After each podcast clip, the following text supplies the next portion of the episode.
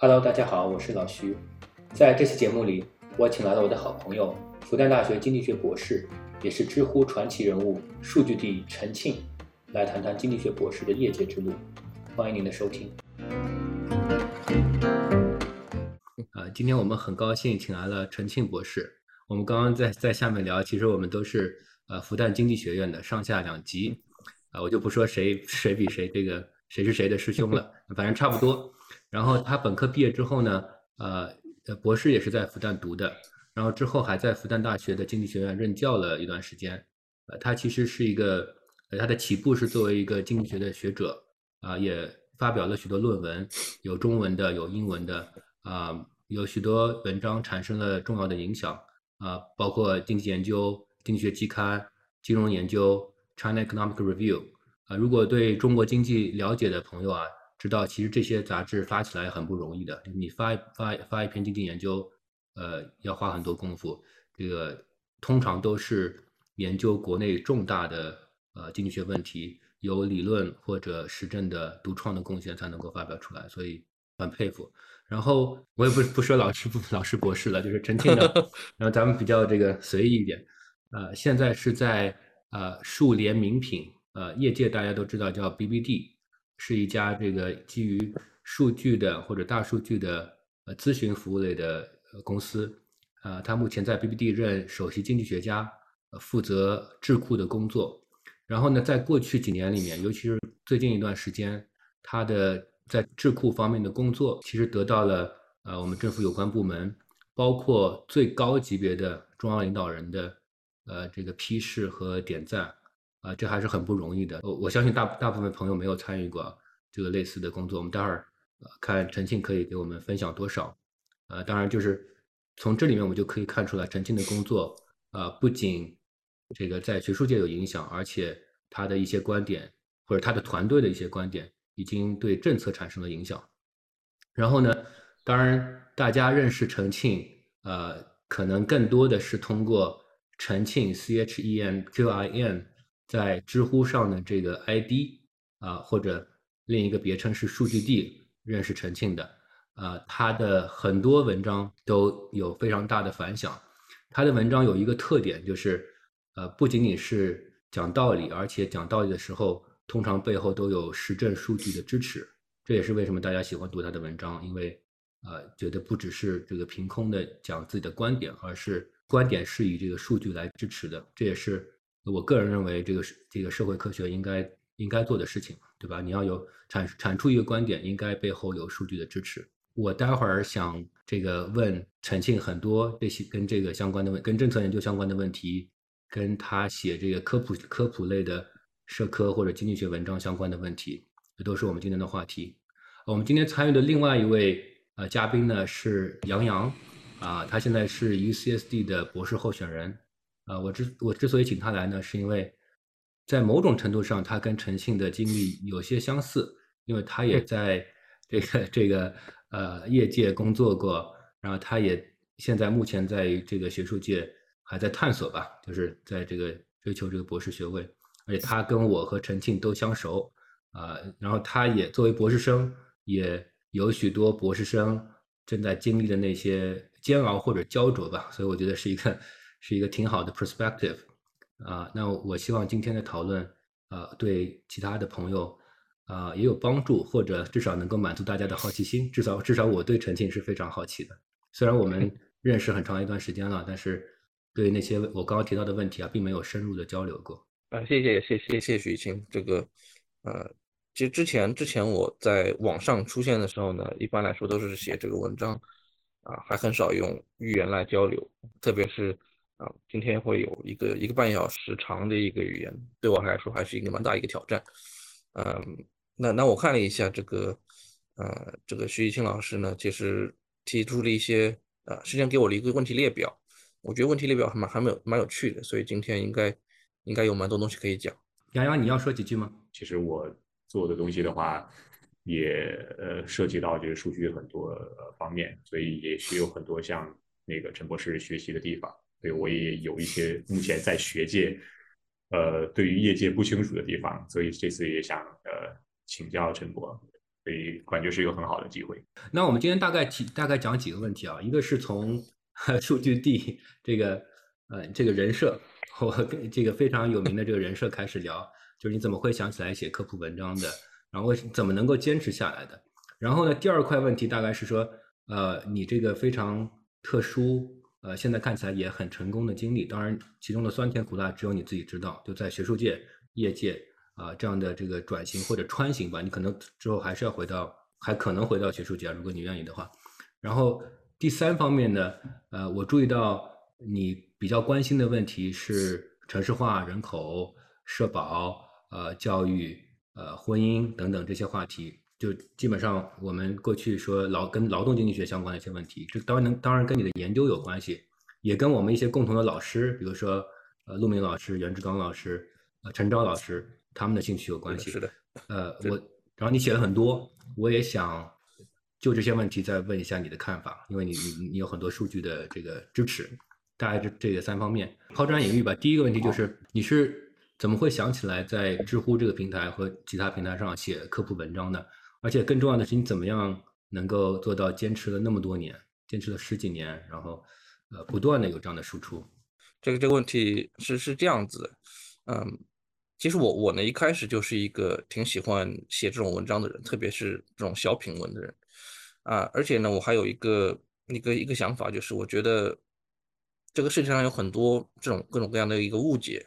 或者说是对于这种现象，大家有会有。啊，不同的一个看法，但是这种看法呢，这种看法的差异往往是基于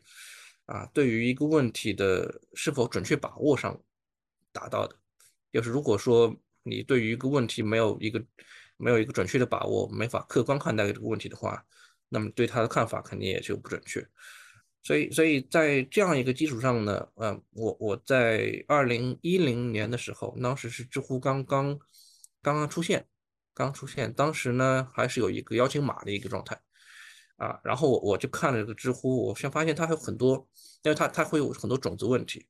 这类种子问题呢有很多都是经济学相关的一些基础问题，然后然后我觉得当时当时我是，当时我还是一个硕士，因为我零四年进入复旦，零八年开始读读硕士研究生的话呢，啊，我上了一些课，就觉得自己自己有一些有些话想说，然后就。就给知乎知乎写了信，就是希望有一个邀请码，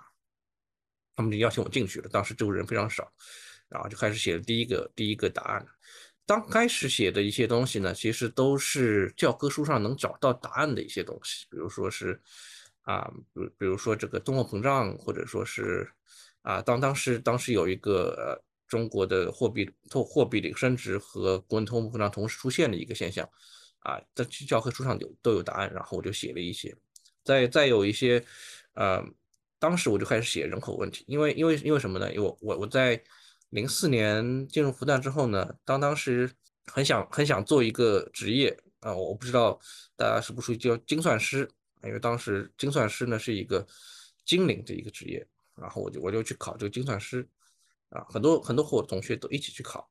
啊，复旦复旦当时一一直是有这种考证的这种倾向，然后考了以后。啊，精算师呢，他有一个，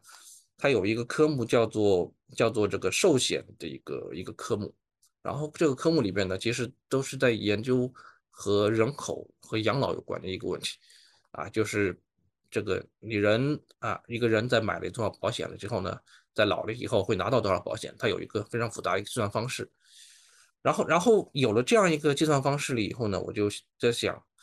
啊。中国会什么样子，或者说是我比较熟悉的上海会什么样子？那么上海呢？这个数据啊，我我当时就拿到这个上海的这个数据，其实就很非常非常不简简单，用上海的人口普查数据做了一个做了一个模拟，啊，把这个人口数学的这个这个公式往里面带，然后去计算上海是从二零零八年，应该当时是二零零八年左右到二零五零年这样子一个。过程会有多少的一个老龄化出现？那么老龄化出现了以后会怎么怎么办呢？这个我们就发现上海市这个它的一个劳动人口要赡养老年人口就会就会不够，所以在这个基础上我又写了一很多老龄化相关的一个文章。然然后知乎上呢，当时有有这样老龄化的这个问题出现，然后我就去去写了一点其实是把我之前的一个研究给放到里边去。然后在这样一个过程中，我就发现这个其实我我我是更喜欢这样后面一类，就不是把教科书上的一个知识给给复制到知乎上去给给别人看。啊，我我更希望的是啊，有一个比较新的一个问题，有比较有趣的问题，啊，我可以去去研究这个问题，然后呢，去给到这个答案，找到这个答案，然后告诉大家这个答案是什么样子。虽然这个答案不一定对啊，但是啊，但是我觉得这是这是我经过思考，然后啊，然后得到一些验证的一些东西，我就会在在知乎上写这样这样一些文章。啊，这样一个习惯其实就就持续下来，从二零一一年到到现在，真的整整十年。我我写的其实不不多，我看了一下，也就两百多个答案吧，两百多个答案，可能一个月就一篇或者两篇这样子的，就每个月会看到有一些新的一个问题，就会去写。其实这一个过程和学术文章非常近，因为学术文章的话，都是前提是你有一个好奇心。啊，你有好奇心，然后你就去研究它的一些背后的原理，把这个数据拿过来看它到底什么样子的。我我我其实，在知乎上做的，呃，一直是这样的一个研究，啊，但但区别就在于呢，可能学术文章它的一个要求会会比较高，就比如说啊，你在看到一个问题，然后得到它的一个解答之后，啊，你还需要把它放在这个文献里边去找它对于整治文献有什么样的一个贡献。啊，你还会需要这个非常和非常非常多的人交流，啊，去看你这个文章到底还会有哪些问题存在，你需要把这个问题一个个去掉，啊，但但知乎的话呢，就就不需要这样一个功夫，我只要把啊是什么是怎么样告诉大家就可以了。到到后面啊，你的工作有多大的一个学术价值啊，或者说是啊，你你的这个这个工作到底有多多么多么稳健？这个问题其实，在知乎上就就很少涉及，啊，这对我来说也比较轻松，因为因为其实我我在在做这做做这类研究的时候呢，一直是想完成前两步就好，前两步就是啊把这个问题研究清楚，但后面的后面的一些一些工作，当然它很重要，但是对我来说呢，一直是很难以下手，很难以集中精力做的一块东西。因因为因为我我可能这个整个兴趣转移非常快啊，比如一个一个问题我研究好了以后，我会可能两三星期之内，我就会去研究下一个问题啊，这时候我就会想啊，上一个问题其实已经差不多了，我就不会不会再去更多的去研究它，所以啊，所以所以这也是我我做这个学术研究的一一个弱项啊啊，其实其实大家要是看到我的这个呃学术学术研究的这个。发表刊物的列表就会发现，呃，这个大部分文章都是非常快发出来的。啊，我第一篇发的是这个经济研究，其实这个经济研究呢，啊，它不是啊，不不是我主要写的，当时我在里边是做了一些啊，做了一些实证的工作。当时是封静老师写，啊，封静老师非常了不起，他他在这个经济研究里边花了很大的功夫去去修改。然后第二篇文章。啊，其实我我发表的就是我本科的时候啊那篇研究上海市养老的文章。这篇文章跟袁老师的那篇，对，跟袁老师那篇，其实其实全全完全是我写的啊。然后我们把这，因为那时我已经是袁老师学生了，所以把这个名字写上去。呃，写这篇文章，呃，发表的时候是完全没有做任何修改，就把我大三的时候的那个稿件稍微把这个错别字改了一改。就发过去，然后然后然后就啊就接受了，啊啊我我也不我也不知道是是什么一个现象，然后接下来还有这个《经学季刊》，《经学季刊》这篇文章啊，呃它它也是一个很很巧合的一件事情啊，也是我在玩这个数据啊，这个数据叫 CHNS，这个中国营养健康调查数据，然后我发现了一些和啊，传统的一个文章不太不太符合的一些现象啊，我我还记得这个这个这个文章，因为当时，嗯啊，一种说法是这个土地农农村的土地的问题，农村土地和农村的这个教育的问题啊，对这两个问题都是我非非常非常非常感兴趣啊。当时有种说法呢，是农村的土地越多，那么这个农民受教育越多。然后我用这个 CHS 数据，我想去重复一下这个结果啊，结果发现这个结果是反的。就是农这个农民的土地越多啊，他反而是越不容易继续接受教育。后后面我就在想，这是为什么呢？啊，就给了一个解释。这个这个解释其实是啊，现在想想起来其实是啊非常非常粗浅的一个解释。我就我就说呢，这个农民的这个土地啊，其实是保险啊保险农民的一个啊对，失业保险，一种保险。啊，在这种保险的一个基础上呢，他其实就没有必要接受更多的一个教育，啊，来来保证自己在这个非农工作上的一个稳定性，因为因为他即使失业了，他也可以回去继续种地，啊，这样子他就这个动机就会减小，啊，然后写了这个文章了以后，也也很也很非常非常快就被就被经济学季刊接受了，然后啊做完了以后我就觉得，哎呀，这个一下子有那么多文章，当时当时我还是研究生，博士还不是。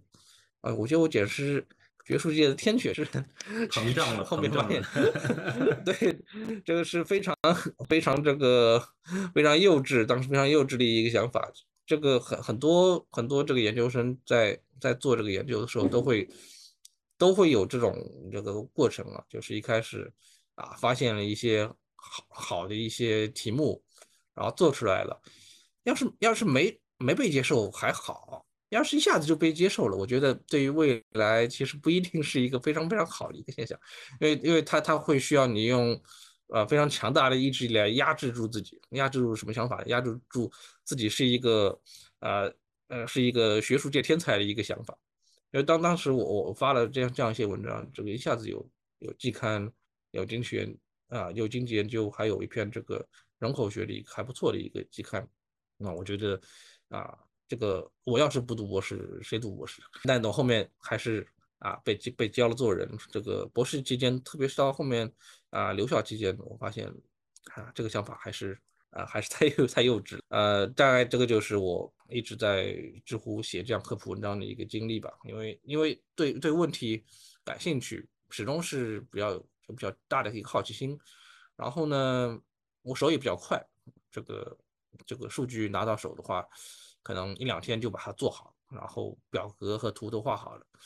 啊，呃，这样这样一种啊，不断的一种正反馈机制，让我去写这样的一些文章。这个你刚刚说的很多点我都很好奇，而且应该说很有共鸣吧？呃，比如说你说的我们呃，所谓在学界写文章，其实也是就找自己觉得有趣的或有趣的问题，现实问题或者理论问题，或者是文献中的这个。呃，焦点的争论，但其实最主要的还是现实问题。我们很经常是被现实问题激励的去做一些探索，尤其做实证的人，可能做理论人有有一些不一样。嗯，但是我完全同意你说的，就是我们之前在这个等候室也说，呃，说两点。第一点是，就你的很多的数据描述，然后从数据描述得到的得到的这个探索性的结论，我们虽然不能说肯定就是百分之一百是这样，但是有一些假说。而且很 make sense。其实如果有这个朋友啊，或者同学或者其他的经济学家，啊，从这个你你的这些直觉里面去挖掘，我估计能写出不少好的文章出来。这是第一点，这不是吹捧你，这是这是我真心诚意的说。但第二点呢，也不是批评你，就是因为你刚也说了，就每个人的兴趣不一样。其实我们呃现在在学术界求生存的人，有一件很很痛苦的事情，就是你刚刚说的。就是这个探索的过程很短暂，有可能就是两个晚上，你把数，当然可能是 拿拿数据不太容易，先要先要这个跟陈庆聊一聊这个数据有没有，然后杨洋这个数据有没有，假设这个数据是有的，然后假设你有一定的这个数据分析能力，其实很挺快的，你描述一下数据，看看有没有 pattern，然后这个是最激动人心的，然后可以或者是确认，或者是呃就是反驳你的假说。也许你就已经可以就写一个小文章出来了，但后面就是痛苦的开始，对 吧？就我们要一个是查文献呢，这个东西有多重要啊？怎么去 frame 啊？然后我先就且不说你投出去之后，这个审稿人怎么批你啊？然后怎怎么回复？就你之前说的经历是非常特别的，我不知道是因为你运气特别好，还是就是特别牛？我觉得两者可能都有。啊，其实正常的状态是你花了这个很大很大的精力把文章。写的非常的这个 polished，投出去还是会被批的体无完肤，然后后面还是花很多时间。那我我说这么多什么意思呢？就是其实你这个你你这个做法呀，嗯，让我让我让我这种在还在这个学术界挣扎的人有点怎么说呢？有点嫉妒吧，就是你觉得你你做的是最有趣的前面的这个百分之五的事情，后面百分之九十五的事情，呃，就就不做了。当然了，这个从两个角度来看，一个是说你可以说啊，学术界有它的规矩，有它的规范，如果所有人都是这么做的话，可能会出很多烂文章出来，或者没有就是就是很多的这个呃。数据分析也是似是而非的，对吧？不不，我不是说你的，我我很喜欢你的工作，但是确实会有那样的情况，啊，比如说这个，我我们你之前也写过，就是用 Zipflow 分析这个这个川普和拜登的得得票的这个有没有舞弊，有很多我看美国的也是瞎分析，然后就说啊，拜登肯定舞弊了。那其实政治学内部也有讨论，就就就跟你的结论很一致了。呃，这这第一点，第二点呢，确实。我觉得这个是知识社会学的问题，很多的精力确实是被浪费掉的，就没有花在这个探索和发现上面去，就是因为他想要保证一定的质量，或者甚至有时候只是为了争取一个 status 吧，就是我我想比你做得好，有这种啊，用一个不太不太这个。嗯，不太恰当的这个流行词有点内卷，就是你不是在真的是在 push for frontier，scientif frontier，而是要互相的这个无谓的这个损耗，这个是我的一点感受吧。对，这是不是跟你的之后，呃，选择去业界工作有关？确实，确实是这个，我我可以讲一下自己的经历。那那我们前面前面讲的这个，其实是我在硕士期间，因为因为我在复旦是硕博连读，硕士期间。啊，做的一些工作，其实运气真的很好。这个，呃，徐庆你说的非常对。当时投出去的文章马上都接受了，这个是我让我非常意想意想不到的一件事情。但是啊，然后后面我去美去美国去了一年，是一个啊去 Berkeley 做一个做一个联合培养，啊啊公派的一个一个一个这个出国，然后回来了以后，啊我就发现好像。和以前不太一样了，我不知道是我不太一样了，还是说整个整个学术界不太一样，还是这个期刊不太一样，我就会发现我我发表这个文章呢，啊比以前比以前难，周期比以前长，呃，在在在在美国的时候呢，其实我我我我是在学他们的这个啊上很多劳动经济学的课，呃，David Carr 啊他的课我上了上了两两两两个学期，觉得非常有帮助，然后。上完了以后呢，觉得有武器加持了，我我更我更强了，啊，回来了以后就就写啊更更多的文章啊，肯定发表的更多，但完全不是这样啊。等回来了以后呢，我我有写两篇，这个一篇是在金融研究上，一篇在 China Review 上，啊，这两篇呢其实都是这个宋真老师和我一起写的，呃，这个呃他他给了我非常非常大的帮助，呃，我我我们写了以后呢，就就会发现。他这个送出去，然后再返回的一个的一个整个的一个评论就没有以前那么那么的友好啊！我至少还是要修改一些。虽然这两篇文章还是发出去了，但是我我我已经发现整个周期它在它在加长。但但发完了以后呢，到到了这个留啊留校复旦留了两年这样一段时间了以后啊。这个问题就更加更加的让人难以忍受啊！因为在我在我在在美国的时候呢，和这个啊，我一个朋友叫周毅啊啊，我们一起写了一篇文章啊，我们研究的是什么呢？是这个国际贸易和国际关系之间的关系啊，和我和我专业很远。这个但但是这个数据啊用起来比较比较顺啊，因为当时我们用的数据呢是一个是一个呃事件数据库啊，我们会从啊，会有一个会有一个很大的一个事件数据，然后把这个事件数据拿过来了以后呢，研究里面的一个主语、谓语、宾语，然后把这个里面的谓语提取出来，然后映射到一个国际关系的一个事件库里面打分。啊，比如这个呃出访可能是正一分，啊军事援助可能正的十分，啊入侵可能是负的十分，啊通过这个东西来计算这个每个国家的一个关系在不同时间的一个变化，然后。再看这个变化和这个国际贸易之间有什么样的一个联联系？因为这这块文献其实是啊国际贸易啊国是国际关系这支这支文献里面非常重要的一个话题，因为他们都会在在在讲到底是啊这个贸易影响了关系，还是关系影响了贸易？啊，这个问题其实非常经济学，这个看看谁是谁是因，谁是果。然后，然后我们两个都是经济学，就去就去做了。然后这个文章啊写好了以后呢，先写了中文，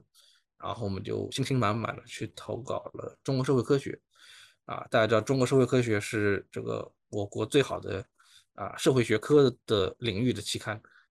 然后呢，当时是二零一二年左右吧，二零一二年左右。啊，这是噩梦的开始。它首先非常慢，非常慢。我我我知道这个国外的这个英英语的期刊可能会更加慢了，但是，这是我第一次第一次碰到这样一个事情。他他。呃，花了两三个月时间才才给我进入这个这个匿名审稿阶段，而且他他找的审稿人特别特别多。他首先是找了两个，啊，两个审稿人他都说很好，啊，那他又找了两个，这两个人呢，他有有些有点意见，然后发给我们，然后我们我们就修改，这已经一年过一年过去了，我们就修改。啊，又返回去，然后他也说可以。然后呢，我想这回应该马上就发表了吧？因为我我在复旦要留下来，要有一个教职的话呢，需要有这样一个非常好的一个期刊发表。啊，我就我就跟他说，什么时候能够上上这个接受上期刊呀？他跟我说这还早呢，这才四个审稿人，他要给我再找四个审稿人。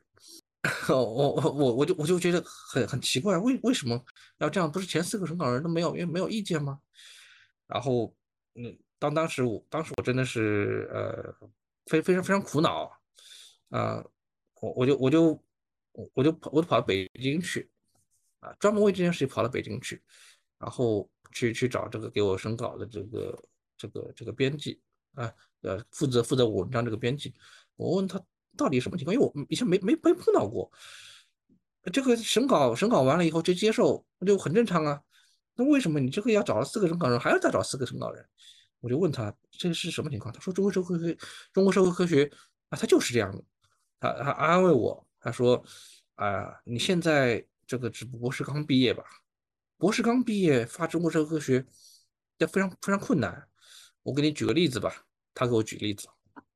他说。啊，以前有一个有有一位老师，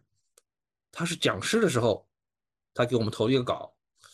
啊，他跟我也是这样跟我说的，说你这个接受了以后呢，他就可以评评副教授、教授了。啊，等等到我们把这个文章最后接受发出来的时候，他已经做教授做了好几年了。他的意思就是说，呃，这个文章是不可能在这两年发出来的。然后，然后我想，哎呀，这这怎么办？而这个时候，我在想的时候啊，他这个审稿意见也回来了，这四个审稿意见就非常非常的不好。这个不好体现在不是在文章的技术上，而是他没有没有去没有去看我们的文章，他提了一些非常非常奇怪的问题啊。那可能和这个，因为是一五年左右吧，和这个当时社会整个这个舆论的一个变化也有关系。因为我们当时我们在做国际贸易和国际关系的时候。用到了一个呃一个一个一个变量，就是这个国家的这个是威权国家还是民民主化的国家啊？我们就不谈这个东西啊。当时这个编辑也跟我说，这文章里啊以前可以出现，那以后呢不能出现这个东西啊，要求我们把这个东西全全都给去掉，全部改掉。但这个是我们文章里面的关键的一个变量。我们接着我们就想看这个不同的这个国家。它这个国际关系和国际贸易的影响，我们发现就很有很有趣啊。这个威权国家，它的国际贸易非常受到国际关系的影响，就是啊，国际关系一差，它的贸易马上减少。但是这个反过来，另外一些国家，它的贸易就很少受到这个呃呃这关系的影响。所以这是我们的关键的一个变量。你现在要把它全去掉，这文章就就垮了，就没有了啊。但我们还在尽力的修改。最后啊，还是还是不行。这个这这一篇文章就就把我从啊从天堂打到地狱。之前之前所有的这个经验啊，发表文章、改文章啊、写文章的经验，在这是不适用。而且啊，也是那为什么我前面说啊，这个研究生一开始的时候最好最好不要太顺，因为你太顺，你会对自己太有信心。太有信心呢，你就会手里的存量就很少，手里存量少了以后呢，就就会就会出现一种，啊，这篇文章被拒了以后，你没有备选的这个东西可以帮助你在在在在这个学术道路上留下来。因为我我当时可能就就一直就是只写这样一篇文章，因为写文章太太太太难受了，这个啊写出这个结果来还有一大堆的一个工作要做，写完了以后。写写完了以后投出去，心很累啊！而且当时留校了以后呢，还有很多的，比如要要要申请课题啊，自然科学基金、教育部基金、国家社科基金啊，写了好多的本子啊，都都是我非常不适应的一个阶段啊。在这个呃中国社会科学的这个句稿，或者说是他整个对我们的文章的一个评论，可以说是最后一根稻草吧。然后，然后我就知道，啊啊，我在学术界算是活不下去了。这个从从本来一一路顺风顺水，发到这儿来，一下子就啊就没有文章可以帮助我在在这个职称上继续继续往前走一步。啊，我想那那就算了吧。那那怎么办呢？这个不去复旦啊，不不留复旦，可能去别的一些学校。我还真想过想过啊，是不是是不是有一些别的学校可以可以留？因为我我是一三年毕业的啊，一三年这个博士毕业，我博士毕业的时候是有这个经济学研研经济研究季刊金融金融研究啊，然后 China China Economic Review 啊也是快要发表出来了啊，这这个这个发表记录对于一个啊国内博士来说其实是啊非常非常好的一个发表，像在当时来说非常好，现在也不一定啊，现在现在我知道有很多这个。啊，博士发发的更更加更加多多很多，啊，所以所以我其实是啊一三年的时候啊选择还是还是还是不少的，啊，北京的、上海的很多学校都可以选择，但当我在一五年一五年这个啊相当于是留复旦失败这样一个过程，发表失败这样过程，我再想去看有没有别的学校可以给我选择的时候，就会发现这两年变化非常非常多。啊，整个整个的这个国内博士是这个发表就就像吹气球一样，就就膨胀起来，每个人都有非常多的发表。我知道这非常非常非常的辛苦，因为因为真真的有了发表的过程，才会知道啊，从从博士开始都有发表是非常非常困难的一件事情。然后这个时候我在啊，如果在国内学术界继续去找的话，啊，已经没有办法去找到和一三年我同样能找到这样的位置。然后，然后这时候碰到一个什么事情呢？就是我在知乎，啊，知乎呢，啊，二零一三年的时候，他第一次放了一个，啊啊，开开了一个研研 club，就是啊一个线下的一个见面会吧，啊，知乎网友线下见面会。然后我和知乎好多呃认识的朋友就就在这个线下见面会认识，当时还在知乎拿了一个什么啊荣誉会员的一个奖，啊，然后呢，啊，知乎上的朋友。很多都是啊，不是很多，是所有的人都是业界的，啊，除了杨洋之外啊，杨洋是就是有，其他大部分人都是都是业界的。然后我就跟他们讨论一下我的我的苦恼啊，然后就就我的朋友就说，哎，这个要不你就别做学术了，来来业界吧。然后公司在成都，然后我说那不试试看吧，啊，然后这个就马马上通了电话，第一天就说来试试看，啊，第二天。我就买买买飞机票就过去，然后就就一拍即合吧。虽然在学术界受到这样大的一个挫折，但是业界说不定啊也能让我找到施展拳脚的一方天地。所以从二零一六年开始啊，我就我就到到了业界去啊，就暂时离开了学学术界。但但其实这个离开也不是完全的离开，因为啊我前面讲这个中国社科学啊文章不是被拒了吗？被被八个审稿人啊拒了，但但这篇文章呢还是在修改。我的合作者这个周易，他他他非常非常了不起，他把整个文章改成了英文，因为这个当当时文章在国内的这个学术啊舆论下很难发出来，我们改成了英文，投到了政治学期刊里面，投到了国际关系相关的期刊里面，啊，现在已经接受了啊这个。估计可能再过几星期或者是个把月，它就能能能能上线。是哪个杂志？是在一个啊，General Peace Research 是一个很好的一个，是一个啊，P R I I 二的一个好，对对，是研究 I 二的一个，还还蛮蛮蛮不错的一个期刊，啊，中间也是有有有非常大的一个非常多的一个波折，但但是啊，这这个周易他就负责在找这个文献里边他的贡献，我们就像就就像一个一个积木一样，我们这个文献能搭在这个大厦的哪一哪一块地方，把它给把它给怼进去，然后呢，我就跑了很多很多很多表，然后。这个让这个文章看起来更加更加 polished 一点，啊，反正最后还是还是还是接受发表了。所以怎么说呢，也算是一个轮回吧。在二零一五年从被拒到二零二二二零年的一个接受，啊，整个的一个过程非常长。但是啊，可能可能以后如果我再回学术界的话，也会以这个这个为一个开始。啊，对了，我还有一个文章我都忘记了。也是去年才发表，当当时我们在上海啊做一个调查啊，是我和啊宋真老师和上海卫健委啊做了一个一个调查，啊这个调查呢是流动人口的动态监测，这个监测呢啊其实其实如果对于劳动地区比较熟的一些啊老师都都会知道这样一个调查，每年会有二十万的一个啊流动人口在这个调查里边啊这个去问各种各样一个问题。啊，但很少有人知道这个二零一一年的一个调查，它的问卷是我们写哦。我我我们当时在这个问卷上写了非常大的一个功夫，我们想想做一些啊劳动力价格扭曲的一些研究啊，这也是当时我们非常感兴趣的一个东西啊。这个这个文章做出来了以后呢，其实是没来得及放投出去啊，我就离开学术界了。但是也在去年的时候啊，突然突然觉得这文章不投出去，它就烂在我的电脑里边。而且这个文章它不像我我别的这个文章，别的文章很多我把它简化版放在知乎上，啊，大家觉得哦是这样的一个问题。这个文章是一个理论性的文章，它研究的是啊这个各个地方它的一个劳动力的一个价格有一个 distortion，这个 distortion 它会造成这个造造成这个生产率的一个损失。它其实是在二零一零年这样一段时间里面非常火的一个话题。这个啊 CLENO 和谢长泰他们做的一系列文章都是做这个东西的。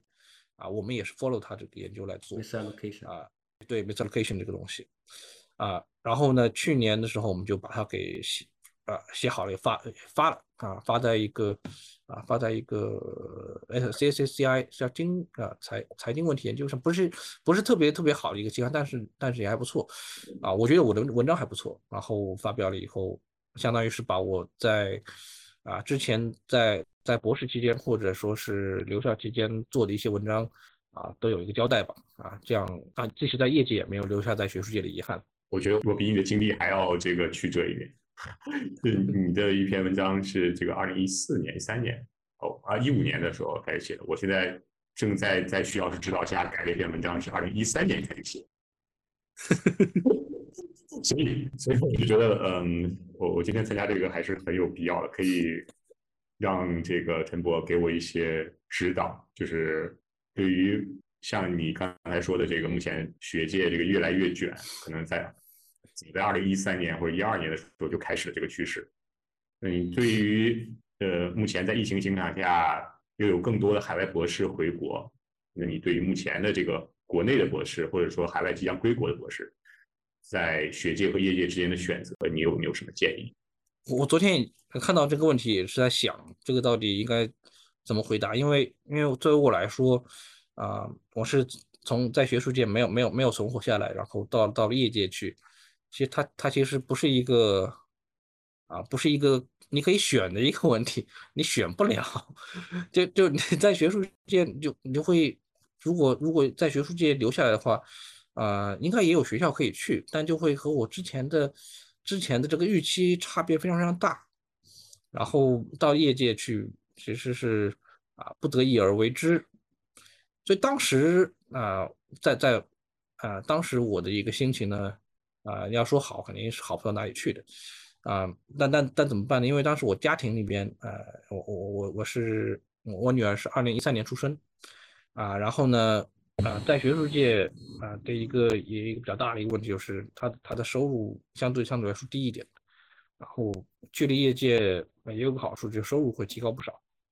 啊，所以到了业界了以后啊，虽然虽然不是我最初的一开始的这个选择，但是但是也还不错啊，我就一直一直在业界做了下来。嗯，这种选择呢，嗯，只有你在之后过了很多年之后回头去看啊，你就会发现很多选择其实你你没你没有你没有选择，只不过是在当时的一个情境之下啊，往往往往你相对容易的一个方向去挤一点啊，但但是回头看了以后呢，很多你当时觉得非常重大的一个人生选择。啊，比如我当时就在想，啊，我现在离开学术界了，那我博士学位有什么用？啊，或者说是我经历那么多学术训练，啊，有那么多有那么多学术界的这个朋友，啊，他他们会怎么看我？我也会在想，这个他们会会不会觉得我是一个 loser，这个没有在学术界存活下来，这样非常非常失败的一个一一个一个结局。但但是回头去看了以后，我我现在在二零二一年回头去看五年前的我我自己啊。就会觉得这些其实都不是很重要，因为你只要不去浪费你的时间啊，只要你一直在做一些有意义的工作啊，其实这些工作在或早或晚都会体现出自己的价值。那那比如说我在知乎上一直在写这个写这个文章啊，我完全是凭兴趣写，真的凭兴趣，因为我知道啊，现在各种网络平台啊写这种文章，他可能写几篇要接广告。啊，然后会会有一些收入来来帮助你来持续这些，但是我在知乎上写文章完全就是啊凭兴趣，凭着在学术界还还有的这个兴趣在去找问题写这个东西，啊，一直是完全没有任何经济回报的。但但但是后面你会发现呢，这些文章啊，在在在可能在很多年之后啊，你就会发现它它其实是你整个人生的一个一个小小的一个脚步。一个脚印，你你就会跟着你这个脚印走过来，就会发现呢，这些文章虽然当时看起来不起眼，虽然看起来好像是一个对你是学术啊学术时间的一个浪费，但它在最后的时候还是会有一些啊有一些反馈给你的。那那那我们可以啊大概讲一下我们在啊二零一五年左右，然后呢。啊，大概就会有一些这个政府政府相关的一个部门，就会就会看到我的文章，因为我的文章好像有有一些有一些传播吧，有些传播，然后就看到我的文章，就会找到我，啊，看看能不能写一些这个政策专报，啊啊，或有或者有一些这个啊啊，这个民民营企业、民营企业啊一些机构。你看到看到我的文章了以后，你就会觉得这个文章写的不错啊，说不定可以帮他们做一个简单的商业的一个咨询啊，然后也会也会找到我啊，所以所以啊，最尽管尽管这些文章看起来很不起眼，但但其实它也是一种对外的一种信号啊，嗯，如如果如果说啊，我一直在学术界去写这个学术文章的话，其实是没基本上没有这样的一个机会，因为啊，这个找找到我的一些民营。这些民营机构，啊，一个是一个做电影的一个机构，啊，他他他，呃，看到我的文章了以后呢，跟我交流的第一句话就说是，哎，陈老师，我觉得你这个文章和学术界的这个文章很不一样，因为你这个文章他们看得懂，啊，他他不是那种这个发在期刊上的文章，因为我我写在知乎上肯定是希望能够。越更多的把我的这个想法告诉大家，让大家能够能够知道这个这个事情到底什么样子的，所以肯定会尽量写的这个通俗易懂一点，当然不会像啊不不会不会瞎写啊啊这样这样的一个写法呢，其实也是锻炼了啊我我我在之后写很多文章的啊一些一些一些能力啊，这样大家会很明白的从啊从这个数据的一个基础到最后的一个结论。啊，中间这个桥梁，嗯，就就就是一个普通人能看懂的一个桥梁，啊，所以呢，它对于商业界、对于政策界，它的帮助啊，都会都会比较大，啊，比纯粹发这个学术文章的这个直接的帮助都会更大一些。这因为学术文章很多会有这个间接的帮助，但但它会有一个时效性的问题和这个整个应用的一个问题。但是我的文章呢，会有会有一些直接的帮助，所以我觉得，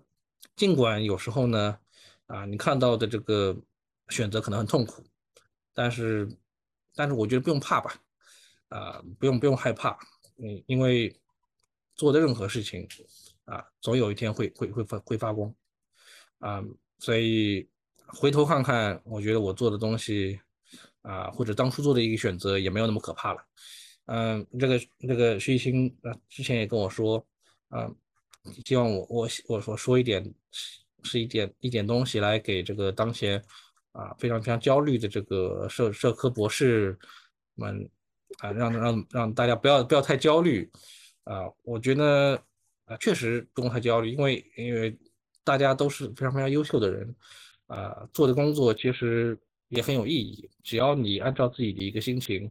啊，这个非常虽然说烂了，但是跟随你的心去去做你这个研究，只要你感兴趣做你研究的话，它在它在一段时间之后，啊，肯定会有它的一些有它的一些价值出现，啊，到时候你就会发现。我觉得陈博。刚刚太谦虚了，就是说，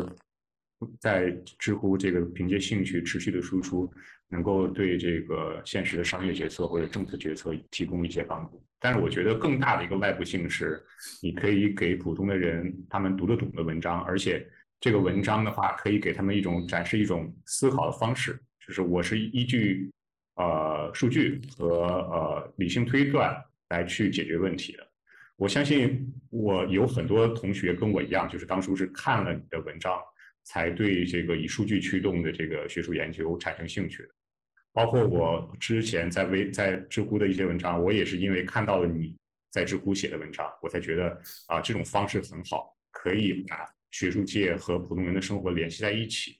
我觉得你可能忽略掉了这个外部，所以我觉得这一点的话，我还是非常感谢你。谢谢谢谢。我也补充，我也说两句，补充一下。一个就是，虽然你可能刚刚看到我在笑，其实我是在这个怎么说呢？嘲笑有些生活当中很荒谬的地方，就用在你的这个描述的事情当中。呃，我我很感激你的这个真诚的分享，因为呃，我也是读博士过来的，然后也一度我以前也谈过，一度想过放弃，所以我很理解你的这个心态。呃，但是我我想补充两点，一个就是你你其实说过了。说到了，就是这个人生其实挺奇妙的。你在无心插柳做的事情，就完全凭兴趣，不是功利的做的一些事情，呃，最后跟你的这个其实人生的轨迹是联系在一起的，跟你的事业现在的事业是联系在一起的。这个，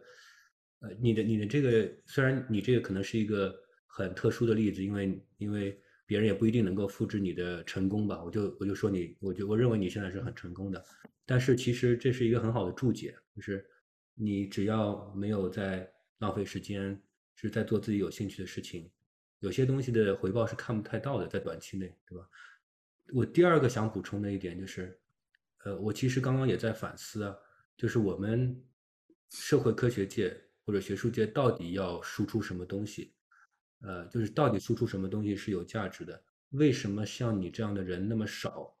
啊，为什么像你那么优秀的？经济学者会有会有像你刚刚描述的挣扎，这个是其实是一个挺值得思考的问题。就比如说你你说你的这个文章呃很受欢迎，是因为呃你写的很浅显，是因为有数据，但其实有你的数据分析能力的人也不也不少，然后有有会写散文的人也不少，但是能够写成你那样的你那样的这个呃既有逻辑又。有说服力的文章还是很少。其实我觉得背后的原因，我昨天晚上读了很多，为了准备这个呃采访。其实我发觉还是跟你的训练是很有关系的。就是我们的社会科学的训练或者经济学的训练，还是有一定的价值的。它给你一个思考的框架，然后有了这个框架之后，你把数据分析的技能填进去，所以你你的文章读起来就很有逻辑。当然，学术我相信就是因为这个经济学界很多聪明人，他们是有能力。像你一样去做这样的输出的，这个对不管是公众来说，还是政策界来说，都可能是有好处的。但是为什么大家不做？这是很有意思的问题。就不是说所有人啊，像我们熟悉的一些老师，我这个前个礼拜跟陆明老师聊，他也试图做一些这样的这个工作，在以以不同的方式，也有一些老师在做，但大部分人是不做的。我觉得这个原因也不难理解，就是这个激励的问题。要生存嘛，嗯，这个他没有激励去做这个事情，啊，就像你说的，你你你写每天写啊，或者每每个月写，其实这个写这，嗯，其实大家可能可以体会到，但是我可能更好的体会到，每写一篇这样的这个文章啊，你虽然呈现出来的是文字加上两三个图，你后面很多的工作。所以我之前也很好奇，你怎么会，呃，虽然我自己也是一个摸喜欢摸数据的人，你怎么会有时间，呃，就每每两周换一个主题重新去摸数据？我觉得这是这是需要很大的耐心和很很高的兴趣的。呃，对于数据的一个兴趣，其实是从我呃本科的时候就开就开始，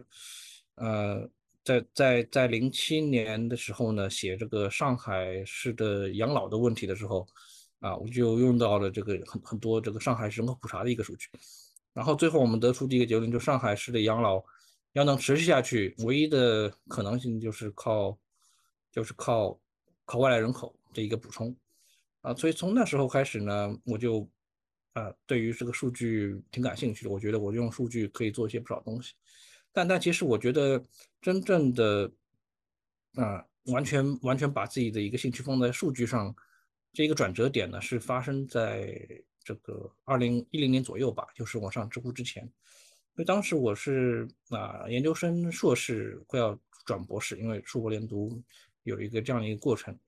啊，转博士之前啊，当时这个一位老师宋真老师啊，可能很多人都都都知道啊，这以前是复旦的老师，后面去啊芝啊那个芝加哥 Booth 啊，现在在港中大有有三篇 Top Five，他他以前啊是我非常非常非常好的一位老师，他知道了非常多多的东西啊，有一天呢，他就把我这个叫过去啊，他说他说陈庆你我我觉得你应该出国读博。啊，你不应该留在复旦读博，复旦的训练没有办没有办法让你得到这个更大的一个提升啊，所以所以他他觉得我应该这个放弃国内硕博连读的一个啊一个一个计划，然后呢马上申请出国。这个松松老师跟很多人其实都这样都这样说过啊，他他他觉得啊应该做学术的人都应该出国出国读博。然后呢，我我我当时有一个特殊情况，就是我我结婚很早。我零我零八年就结婚了，在在我的这个啊法定生日、法定结婚龄后面一天就结婚了，所以家庭在上海，要要出国读博，一下子要花这个六年时间在外面，总是觉得好像不太符合我的一个一个初衷，因为我我很追求稳定啊，后面我可能也会讲到啊，我是一个很非常重非常重家庭的人，所以我就想，呃，不想不想出国，我就跟宋老师我我不出国。那那然后呢？他就跟我说：“那你不出国的话，在学术界怎么发挥你的比较优势呢？”然后我们就讨论了很久。然后他就跟我说，他发现我的一个最大的一个优点就是对于数据非常熟悉。一零年的时候，我手上有的一个数据就是，其实当时也不多啊，trips 这个 CNHS，然后和这个人口普查啊，还有这个 PSID，PSID 是美国的一个家庭的一个数据。当时国内的数据很少，但是我用的这些数据已经算是算是很多的了啊。我们能看到这个学术界哦，对，还有这个工业工业界的这个经经呃经济普查和啊这个微商企业的一个调查，这些数据我都都都比较熟。那么当时呢，国内的一个学者用数据的人已经很多了，但是同时能用那么多数据啊，能够跑那么多数据，而且跑出非常快的跑出结论的人啊，其实是蛮少的。所以，所以这个当时这个宋真老师也是发现了我这样一个优势，就就鼓励我，啊，一定要往这个数据这个方向继续前进，啊，所以，所以，呃，从那时候开始呢，我就其实会有意识的去啊收集这个数据，然后每一个新的一个数据出现呢，啊，都会去都会去研究一下这个数据它有什么啊有什么新的一个变量，有什么比较有意思的问题，啊，就就到现在为止，其实我每天我都会还会去看。这个新的数据有有什么？比如最近北大出了一个叫这个教育的一个一个数据，也有有有四万多个家庭，然后每个家庭都会去问啊，他在当前阶段的教育投入是多少？啊，再再比如说是这个每每三年做的一那个 PISA 教育学的数据，啊，再再比如说是这个人口普查啊，一零年一五年的人口普查啊，其实我都在不断的一个收集过程中，啊，还有这个 CCSS。啊，是清华大学的一个清华大学的一个和教育有关的一个数据，啊，这些数据呢，我都都会把它拿过来，然后然后做一些自己的研究。啊，每一个数据呢，其实都有一些很有意思的一个变量，啊，这些变量可以帮助你做，啊，蛮有蛮有意思，很很多有趣的研究啊。我当然很多很多研究可能都都烂在大家电脑里面没有发出来，但是我觉得啊这些数据太有太有趣了，它可以告诉我们很多东西啊。这个其实是一方面啊，这只是一小块数据啊，这这块数据我们啊这个啊叫叫它这个调查各种调研数据库。另外一块呢，我在业界啊，在业界的话，其实接触了很多这个啊可以说是大数据吧。大大数据呢，啊，具体来说，现在和人相关的大数据其实相当相对来说比较少，因为这个隐私的一个保护啊非常严格。如果要要涉及隐私数据的话呢，这个啊就是不合规的。所以，所以我们现在涉及的收集的一个很多企业相关的一个数据啊，比如这个招聘数据、工商企业登记数据、这个投资数据、招标数据等等啊，专利数据这些和企业的一个行为相关的一个数据。啊，我我我也会放在自己手边，所以我现在电脑啊，我这个电脑是啊，这个虽然是一个笔记本啊，但它有十二 T，十二个 T 这么大，它有非常非常多的一个啊空间，就是放了数据，而且这个数据啊也备份了很多次，这个在在我的云上，在我的私有云上各备份一次，三三重备份啊，相当于是说我可能今后做学术研究或者说做业界研究的这个宝库了。那谈到这个数据的问题啊，然后你在业界工作的经验，其实我挺好奇的，就一个问题是，你过去分析的一些数据，在传统意义上都是小数据，对吧？就是不需要非常大的工程就可以，就工程的结构就可以分析的，对你打开 Stata 也许就可以分析。然后，我想问问你，就是你从小数据和大数据当中得到的这个启示有什么不同，或者处就是分析的方法有什么不同？第二个问题就是。你在业界工作的经验，回过头来看学术界的工作有什么样的启示？我觉得这个小的一个数据和大数据之间的一个差距，其实就是大数据呢，也不能说它大。我觉得现在啊，以前觉得大的数据，现在看起来也很小，也就也就也就几百个局左右，藏在电脑里面也不是很大。啊，它的一个最大的一个特点就是它没有经过结构化的一个处理，啊，而且它没有经过一个标准化的一个处理。呃，结构化的一个处理，大家都知道，这个数据可能就是一个一大堆混在一起的字段，啊，你需要通过啊非常非常非常非常非常多的一个步骤，那才能把这个数据做到可用的地步。但我觉得这只是大数据啊和我们说说的这个小数据的差别的一小部分，啊，更大的一个啊两个两个差别，第一个是大数据整个抽样方式，啊，大数据的抽样方式它是没有抽样的，因为我们知道这种这种小数据。啊，我们手上用的啊，不管是 WVS 啊，这个 World Value Survey，还是这个 PSID，还是 CFPS，还是 CHNS，这些数据全都是有一个跟着人口普查的一个抽样方式来抽出来的。所以你把这个数据一算，得到的一个结果，那它就是这个能够反映现实的一个结果。但大数据不是这样，大数据它呃一般来说从一个网站上获取一个数据，它得到这个结论。只是使用这个网站的人，或者使用这个网站的一个企业，总反映出来的一个结果，它能够啊告诉我们的一个结果是非常非常有偏的，啊，比比如前前一阵子，我突然对这个十六型性格感兴趣，我也忘记为什么感兴趣了，我就去把这个国内一个呃做十六型性格研究的这个数据，啊，这网站数据全扒了下来，扒了下来，然后发现里边这个 INTP 的这个这个占比非常非常高。啊，做了一点研究，但这个其实就是一个非常有偏的一个数据，因为啊，你想到去一个网站上做自己的心理测试，这样一批人，他本身就是很有很有偏的，他得到的一个结论啊，其实常常并不能告诉你一个真实的一个事情啊，这这种有偏的一个结论呢，其实出现在大数据的方方面面，所以你要把它进行一个处理的话呢，我我们基还有一个很重要的一个步骤就是。把它和小数据做一个小的一个结合，就比如说啊，这个工业普查啊，这个和这个经济普查，它都会有一些规上企业啊和这个总的一个企业。然后呢，我们的一个招聘数据，它也是一大堆企业的一个列表，我们就需要把这个招聘数据和这个小的一个规上企业的一个数据的名单啊匹配起来，匹配起来了以后呢，做一个固定的一个样本，这个固定的样本。才是相互来说可比的一个一个数据，所以，所以我这个我们知道很多这个业界的公司都在用大数据，但是他们做这个研究，呃，就会发现它它好像和现实差别有点大。那其实关键就是在在这个整个对于数据的解读上，对于它抽样方式的一个解读上，和这个学术界的人有很大的一个差异。所以我觉得这两点，这个如果能结合在一起的话呢，其实用大数据是能做很多很好的研究的。那么除了这个我前面说的抽样方式的一个差异之外，另外一个在最我觉得很重要的一个差异就是标准化的一个差异。啊，标准化的差异使得这个大数据它能分析，但很难用。啊，比如说我们在做这个政府专报的时候啊，政府专报的时候，它会它会需要我们写一些啊经济预测方面的一个东西。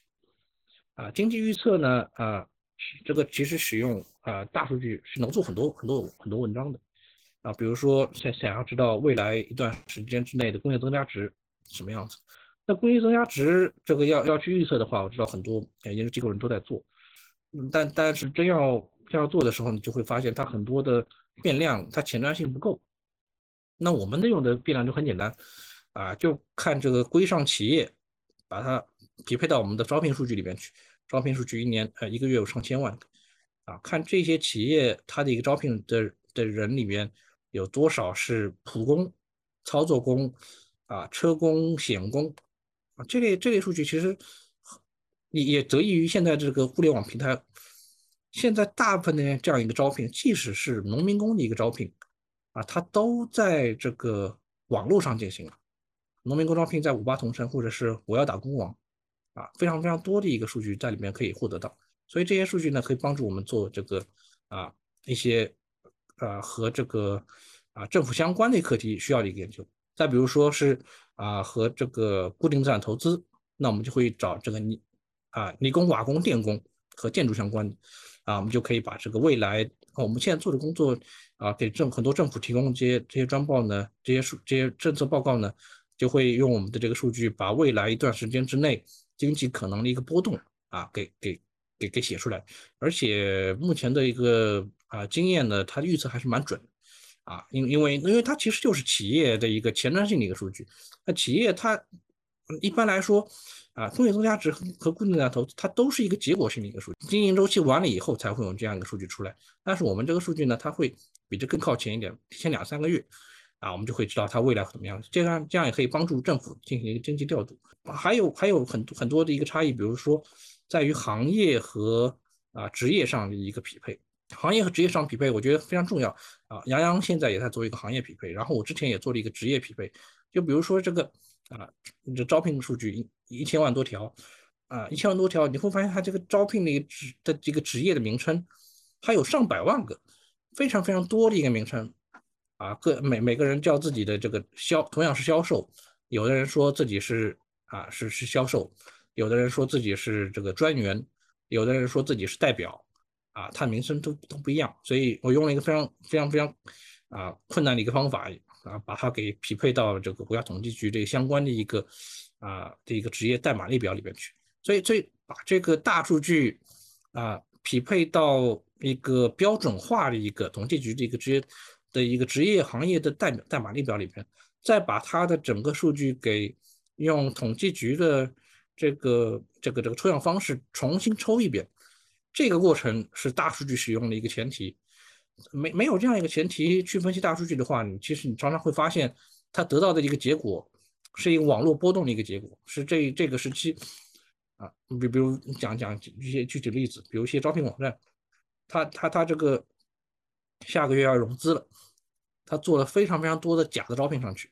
啊，这个时候你就会觉得好像哎呀经济景气了，其实不是这样，你把它就往用用我们的抽样方式一匹配进去，发现它不是这样的，啊，所以这种这种应用呢，我觉得啊，它是把这个大数据和小数据啊结合在一起的一个啊非常大的一个关键，也是学术界一个学者要使用大数据来做自己研究的话呢。啊，也是必须要走的这样一步，啊，其实我们现在啊和这个很多的学者就在用我们的这个啊招聘数据做这个研究，比如比如现在很非常火的一个啊 Auto 他们的一个研究就是研究自动化啊 s m o g l u Auto 他们研究自动化机器人对于劳动力替代那么这个数据呢，在美国是相对来说比较好弄的，有个叫 Burning Class，Burning Class 的一个数据。Burning Class，Burning Class 的一个数据呢，它它这整个的工作都已经做得很好了，给你匹配到 Onet 这些都匹配得很好了。但是在国内其实没有人做。那我们其实做这样一个技术工作，我们把这个呃招聘数据和这样的一个标准化匹配起来了以后，我们就就很容易能看到哪一些啊岗位它的一个招过来它是自动化程度相关的，哪些岗位招过来是很容易被自动化替代。所以这样一个过程就使得使我们这个学术研究。会更加容易可以应用到我们这个啊这个实时这个大数据。那我们现在其实啊这些数据也积累了五六年，从二零一六年开始吧，二零一六年开始啊，所以我也我也非常欢迎这个啊这个学者们这个和和我们一起合作来做这样一些，因为因为虽然我在业界，但是啊是身在曹营心在汉，还是很想做学术研究，整个兴趣还是在这里。但我我也知道我的我的个人的一个特征就是。可能这个学术研究拿过来做了以后呢，做出三张图、两张表，就觉得哎，这问题就这样了。啊，后面需要把这个文章给 polish，给放在这文献里边，啊，还需要 很多合作者和我我们一起来来来做这个工作，把文章给写好。对我我先这个解释一下，你刚刚说的规上数据是规模以上企业呃调查，也很很有名的一个经济学数据。我再总结一下你刚刚说的话，看我理解的对不对？第一个呢，就是大家有时候高估了大数据的价值，然后低估了小数据的价值，因为小数据通常是有代表性的，大数据通常是有有偏的，所以这里面有问题。第二个呢，大数据因为它比较微观，呃，个人层面、企业层面，所以它有时候的预测啊，或者看这微观主体之间的关系比较有好处，那能够方便做预测。第三个呢，就如果利用大数据把它和有代表性的小数据的这个有比较好抽样框的小数据结合起来。可能可以把两边的优优势都用到，啊，其实关于你说的这个跟学界的合作呢，我我我发广告的时候已经有有朋友说想要跟你合作，我相信会有很多人找你的，嗯，对，这个需求还是需求还是很大的。然后，呃，你刚刚说的非常好啊，但是然后你刚刚提到的这个政策研究，尤其是专报，呃，这个很神秘，我也知道有些东西你也不方便分享，但你看有什么东西可以跟我们听众和我，呃，或者杨洋分享的？就尤其是这个这个工作，它是它性质是什么样的？然后，嗯，它包括哪些内容？就是不是说具体内容啊，就是你这个工作流程大概是什么样的？然后在什么情况下会得到这个会有有政策影响力？呃，我我我我觉得可以可以讲讲一点这个内容啊，因为从二零嗯一一八年开始开始就就，其实我很多工作都和这个政策专报相关。呃，也是机缘巧合，一方面是我们业界这这个公司啊和这个政府部门有有这个合作，另一方面呢，也是我在网上写的很多文章，然后呃可能引起了一些关注，然后就开始写这样的一些政策专报。其实政策专报啊，就是给这个啊这个相关的这个领导领导部门啊，他去帮助他做决策的一些一些报告。那么它和这个学术的文章。啊，差别其实非常非常大。啊，学术文章的话呢，它的一个目的是啊，找到你在这个文献里面的一个贡献，说清楚你这个文章能够对能够对未来的一个学术有什么样一个启发啊，以及把你这个整个的一个结论给 defend 的非常好啊，要要要捍卫你的结论。但是政策的专报的话呢，它的一个特点就是啊，它非常快，它要求非常非常迅速。啊，而且他要的两个东西，第一个是啊结论，啊，第二个就是建议。这两个东西啊是政策专报里面非常啊必要的两块两块内容。而而它它其实和我这个之前写的这个知乎啊文章是蛮接近的，因为我写知乎，它就是只写第一块，一个结论出来了以后呢，马上就会有一个有一个建议出来，啊，然后然后我写这块其实还蛮得心应手的。那么，那么，比如说，在去年这个疫情期间，疫情期间我就写了很多这样的一个专报，啊，当当时呢也是，啊，非常多的一个，啊，所有的部门都联合在一起，把数据共享了出来，啊，这是前所未见的一件事情，因为因为我们知道这个中国很多政府部门之间的数据是不打通的，你的数据只能在这里用，我的数据只能在我这里用，相互之间想要匹配那不可能，啊，特别有有很多。统计局它的一个数据有统计法保护，那别的数据呢？比如说啊，公信的数据，比如说这个啊，这个这个啊，商务商务部的数据，相互之间要使用，这不可能。但是就在那段时间，非常的一个时期，啊啊，就这个有非常非常高层的力量推动之后呢，这些数据都打通在一起。有一小段时间之内，啊，我们是可以用这样的一个数据。然后我们用了什么样的一个数据？我们用了啊，信令数据。用的是信令数据，这个就是手机的信令数据啊。心灵数据呢，它可以啊告诉我们哪些人是有这个啊这个武汉接触史的啊。然后当时是二十七号，二十七号左右啊，一月二十七号就是啊大大年三十一月二十四号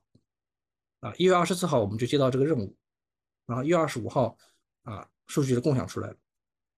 这个心灵数据的共享出来了。然后很多部门也在和我们一起合作，那我们是里面非常小的一个一个一个合作单位啊，这个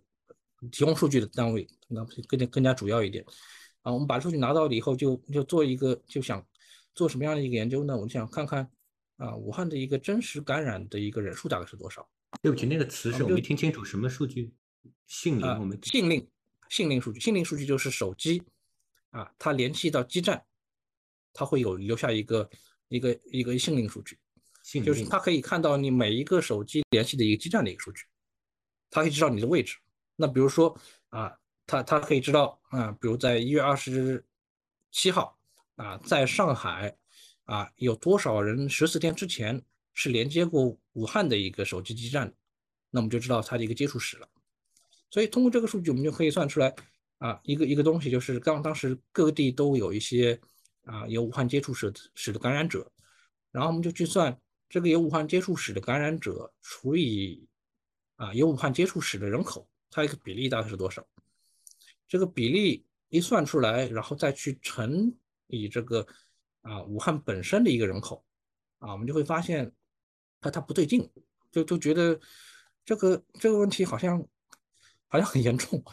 啊。然后然后其实这个时候就有一些额外的一些，就在《柳叶刀》上一些研究也也也给出了一些很类似的结论。用用用这个飞机的这个呃撤侨的一个数据，也有一些结论出来。但是我们用信令数据的一个研究其实是最准啊。然后我们就把这个文章给报上去啊，得到了相当于最高层的一个一个关注。在零一月二十八一月二十七日凌晨四点报上去，一月二十七日的中午就得到了一个返回啊。其实后面很多这个相关的工作啊和整个舆舆论最因为。一月二十七号的时候，你去去看当时的新闻，很多人都说啊，疫情在元宵节之前都可以就可以好转，元宵节之前有拐点，但是我们就发现这个这个是不对的，因为很多很多人在是是这个感染者是没有没有被没有被啊看到，所以所以我们用这个数据呢，就看到了一个实际的感染者的数量，而且我们在啊后面也做了一些这个验证性研究，我们看到底是不是。这个感染者啊，是不是有外出的这个有这个接触史的人口，他更容易受感染？然后我们做了很多那样的研究，发现都不是，确实有这么多感染。其实啊，我们现在回过头来啊，看这个抗体的这个研究，在二零二零年五月的时候，这个武汉有一个全民抗体的一个研究啊，就会发现它感染者确实这个数量级。所以，所以我当时在知乎上有有有写文章，就写啊，什么时候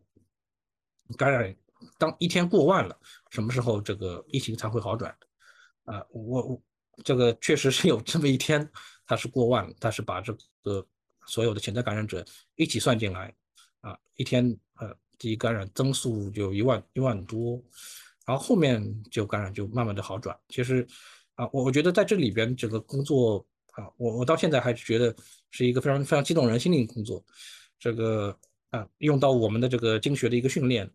然后用用到了这个非常非常难以接触到的一个数据，然后把这些数据结合在一起，啊，做了一个对于政策有蛮大影响的一个一个研究，啊，然后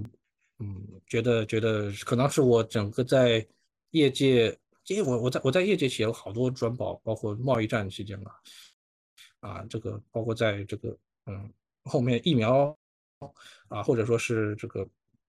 叫。叫叫美国大选之类的，我们都写过，但是我我一直觉得这个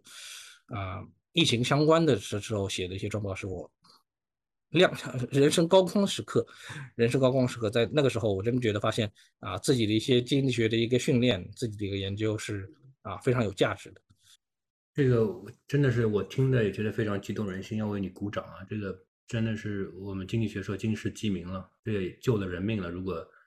呃你的这个，我相信你的这个研究啊，对政策有直接的影响。但我想问一个细节啊，就是呃，就你怎么你怎么知道谁感染了呢？你你只知道谁在这个相关相关地区附近对吧？你怎么知道感染人数呢？呃，相就是说啊，这样子的，我我们把这个。呃，每个地区的武汉接触史啊，人口和每个地区的确诊人数放在一张图上啊，就会发现一个散点图。这个散点图呢，最高的几个地方是上海、北京、天津啊，这样这样一些当啊，还有浙江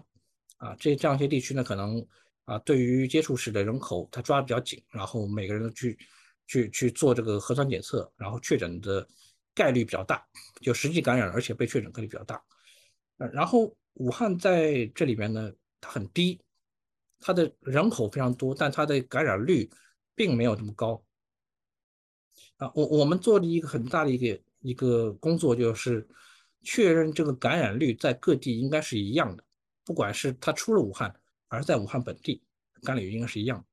在这样一个前提之下，我们其实做的相当于是啊，有这个交通工具的研究，有这个温度的研究，有这个人口的研究。啊，去去去，我们要要验证这出来的这个人和在本地的这个人，他的运动轨迹和它本身的特征差异不是那么大，啊，所以导致他们的感染率应该没有这样大的一个差异。所以在这样一个基础上呢，我们就去测算，把这个概率给算算回武汉。后面这个呃那抗体这个感染，其实发现武汉的抗体的阳性率是四点四点几，百分之四点几，乘以它的人口的话，其实。其实更应该会会更高，啊，几十万这样一个量级，但但很多是这个无症状的感染，啊，我们算出来的这个其实是有症状的一个确诊的感染的概率是这样子的。我听明白了，就是从其他地方检测到的从武汉出来的人里面的感染感染率反推武汉的感染率，然后从接触史再再推测它的大概感染的人数是多少，呃，真的是非常了非常了不起啊，这个。呃，非常感谢你，作为这个普通公民之一，非常感谢你的工作。然后我先这个带听众问一个问题啊，就比如说，如果我是一个呃工科背景的同学，其实我们也知道中国培养了很多呃非常优秀的工科人才，他们有数据分析的能力，但是我比较少看到呃这个有有这样工科数据分析能力的这个朋友在网上像你一样写像写类似的数据分析的，会以数据为基础的。分析社会问题的文章，呃，这可能跟训练有关系。你能不能给他们一些建议？因为我我我对工科的接触不是很多，嗯，之前之前其实我讲的这块东西呢，嗯，我我我非常赞同这个徐一清的这个说法，就是和训练是有蛮大关系的，啊，但但也有很多人在问我这个到底应该怎么入手。我的一个想法呢，很很简单，就是就先写。一个一个，因为你总有自己感兴趣的一个问题，啊，可能是你专业内的，也可能专业外的，但总有感兴趣的问题，啊，感兴趣的问题拿过来了以后呢，啊，就直接开始收集数据，做你的研究，啊，和你周围的人去分享你的研究，因为一开始我就是这样子，那，嗯，这个在在本科阶段、研究生阶段，啊，每每次当时没有知乎啊，但但我每次做了研究了以后，我就会马上。啊，就把大家叫去吃饭，然后讲我讲我到底做什么东西，然后大家会给我反馈，有的人说我做的是垃圾，有的人说我做的挺好的。那这样一个反馈的过程，其实就是对你一个非常大的一个一个帮助，啊，所以所以所以我觉得可能关键还是在于，啊，你有一个非常好的一个环境，可以帮助你来啊来来告诉你，正好的一个研究到底是一个什么样的一个研究，呃，通过常识就可以来判断，不需要非常非常多的一个训练。研究完了以后呢，和你的朋友和你的同事交流一下，他们会告诉你这这研究应该是应该来来来来怎么做。然后呢，这个工科方面，我我前面还还有一个问题叫研究这个呃呃 machine learning 的这个这个这个问题。嗯，其实我我我这个问题我还我还挺想挺想回答的。嗯，我我们在业界的时候，那这个，因为我我我和这个很多互联网公司不太一样，我们的一个客户最主要还是政府。政府的话呢，它它需要的这个东西和业界需要的东西是有一点点差异的啊。比如说业界它需要的东西，比如说这广告推送啊，推送到你是不是能够提高购买率啊？这这个广告推送和你购买率之提升之间。它这个黑箱是不用拆开来的，这个黑箱，呃，你只要你只要知道输入这个东西，它输出了一个提高购买率，它就可以了，但是在政府部门呢，啊，它的一个需求就完全不一样，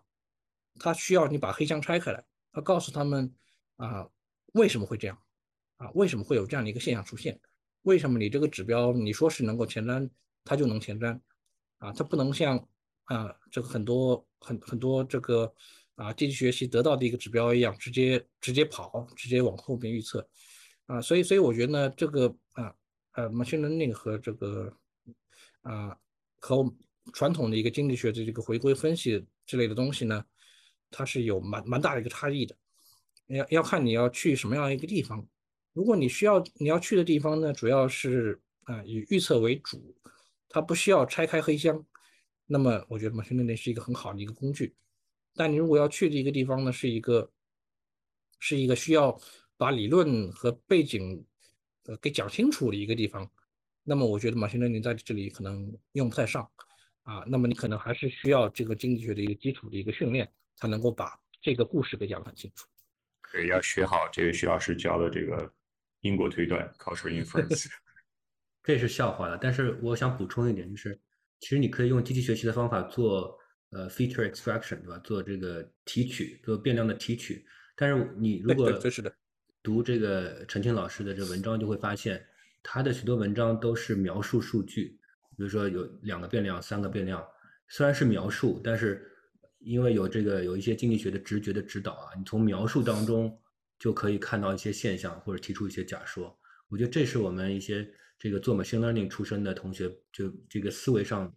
不太一样的地方，因为呃，这个计算机的这个背景的同学，主要的目标是目标是提高预测的精度，在很多时候是这样子，或者是完成一个非常定义清楚的这个任务。但是我们的社会科学的任务其实更更发散，对吧？所以你要想问题是什么，然后怎么去把这个故事讲清楚，这个我觉得大家从陈庆的这个文章里面可以学到很多。呃，我再再提一个问题，想问问你，就从学生时代开始啊，是怎么慢慢慢慢收集到越来越多的数据？我我我觉得这个数据的收集呢，主要是看你主观上想不想去收集，因为现在这个数据公开的一个程度还是蛮高的，啊，比如说这个呃 IPUMS，我不知道它怎么念，是一个人口普查的一个公开的一个数据，我的人口普查数据基本上基本上都是从这里面收集的。啊，他从呃中国的八二年、九零年和零零年普查数据这这里都有，然后呢，在公开的微观数据上呢，比如北大的这个 CFPS 啊，然后人大的这个 CGSS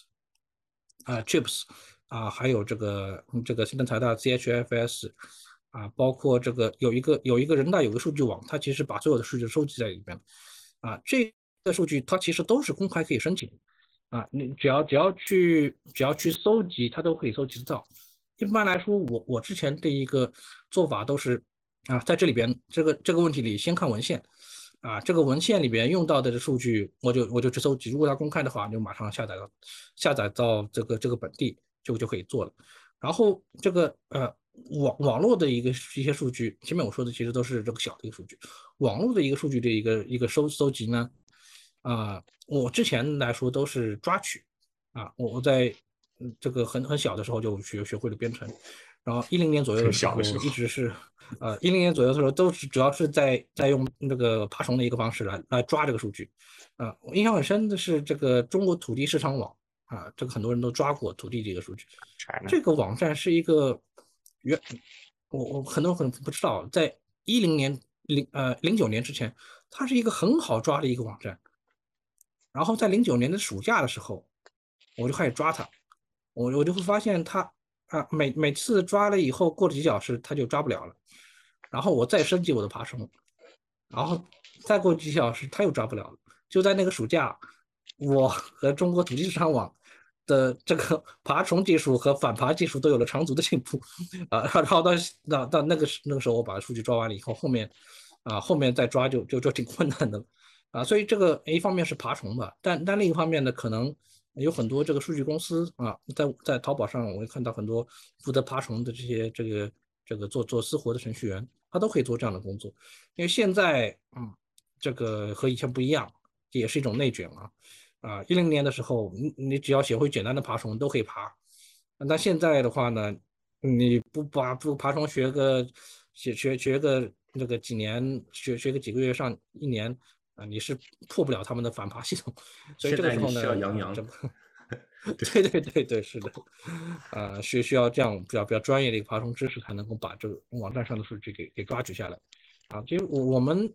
的一个抓取数据、收集数据的一个最主要的驱动力，还是一个好奇心。你对于一个问题有好奇啊，自然会去把它的一个来源给找到，然后用各种各样的一个方式把它给搜集下来。啊，它不是一个被动的一个过程，不是说别人啊把数据这个推到你这里来了，你可以把它放放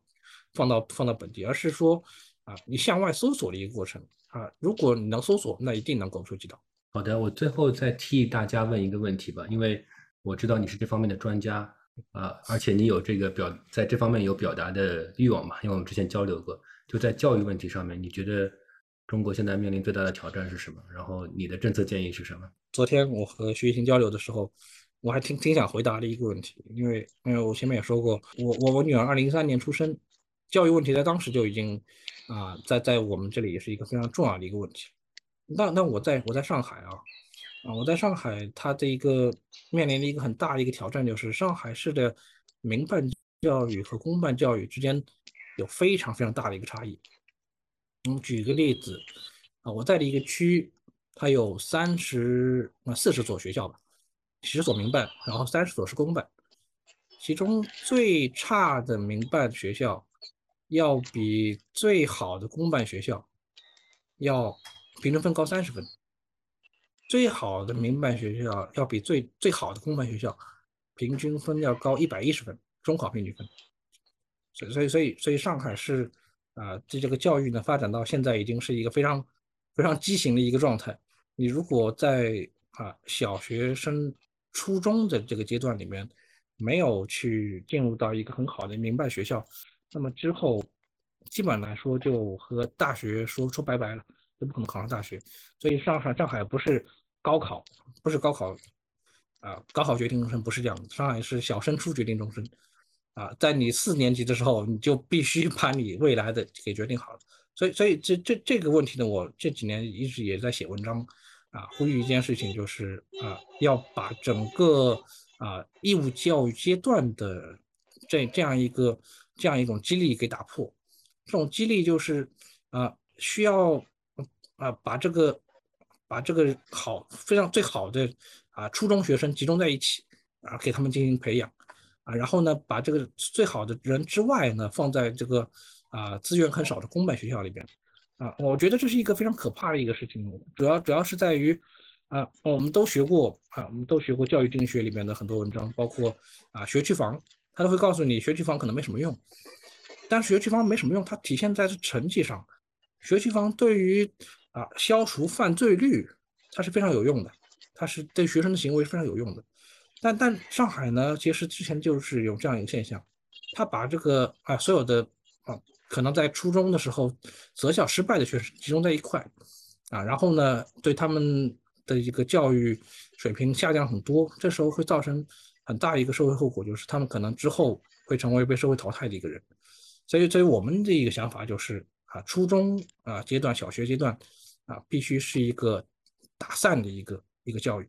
啊，把把所有人啊，把所有教育平均分配到每一个地方，关键是要把所有人的一个进入学校的一个激励给打散，用通过摇号和这个啊这个呃名额到校这样一个结果，让让让整个学校的一个择校呢有一个有一个负的一个反馈，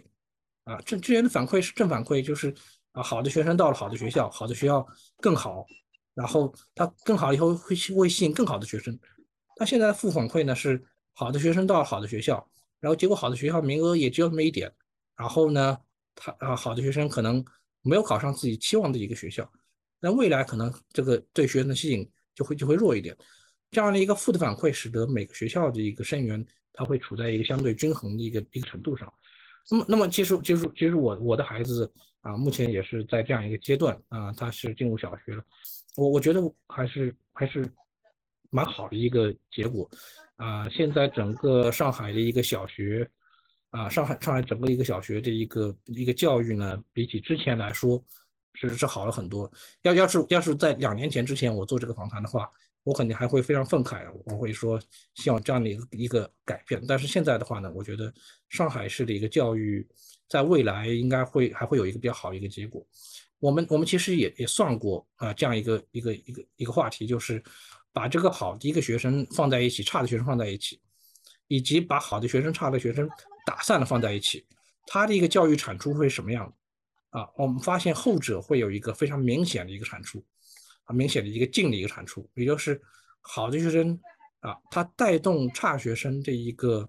啊一个一个程度，会大于差学生拖好学生后腿的一个程度，后后腿的一个程度。啊，我们知道上海很多这个家长其实都非常焦虑，焦虑什么呢？焦虑自己小孩被带坏了。我觉得完全不用担心，我啊啊这个呃不不用不用不用担心这样的一个事情。我觉得更需要担心的是，如果你的孩子。他可能是一个好孩子，还是一个好学生。他现在在一个好的学校，但是之后怎么办？如果是一个分层教育的话，他可能十年之后，我们还会在社会上见到这样一批分层教育中被淘汰的啊，被被放弃的这批人。那么这批人可能就会在未来会对你的孩子有更加负面的一个影响啊。那如果现在现在的时候呢，把他们放在一起，可能之后的一个负面影响啊就不会再出现。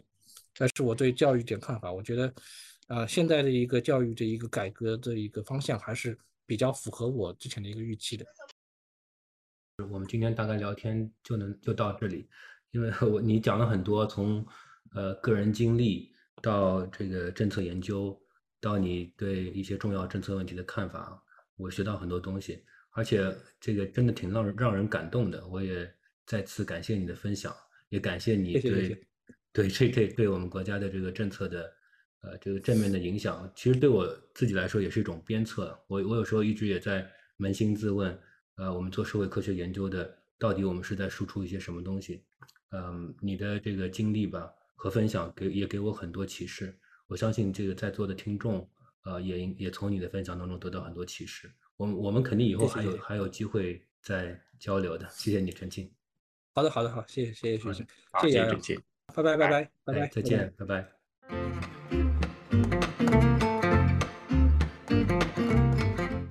次节目到此结束，谢谢您的收听。如果您想围观更多这样的线上讨论，可以关注我们的微信公众号 Random Walk Theory。你也可以在小宇宙、苹果播客、谷歌播客、喜马拉雅、Spotify 等平台找到这个播客。感谢本次节目的音频编辑八爪鱼，文字编辑梨子、歌仔，美术编辑 Ufi，片头片尾音乐付一庆。再见了。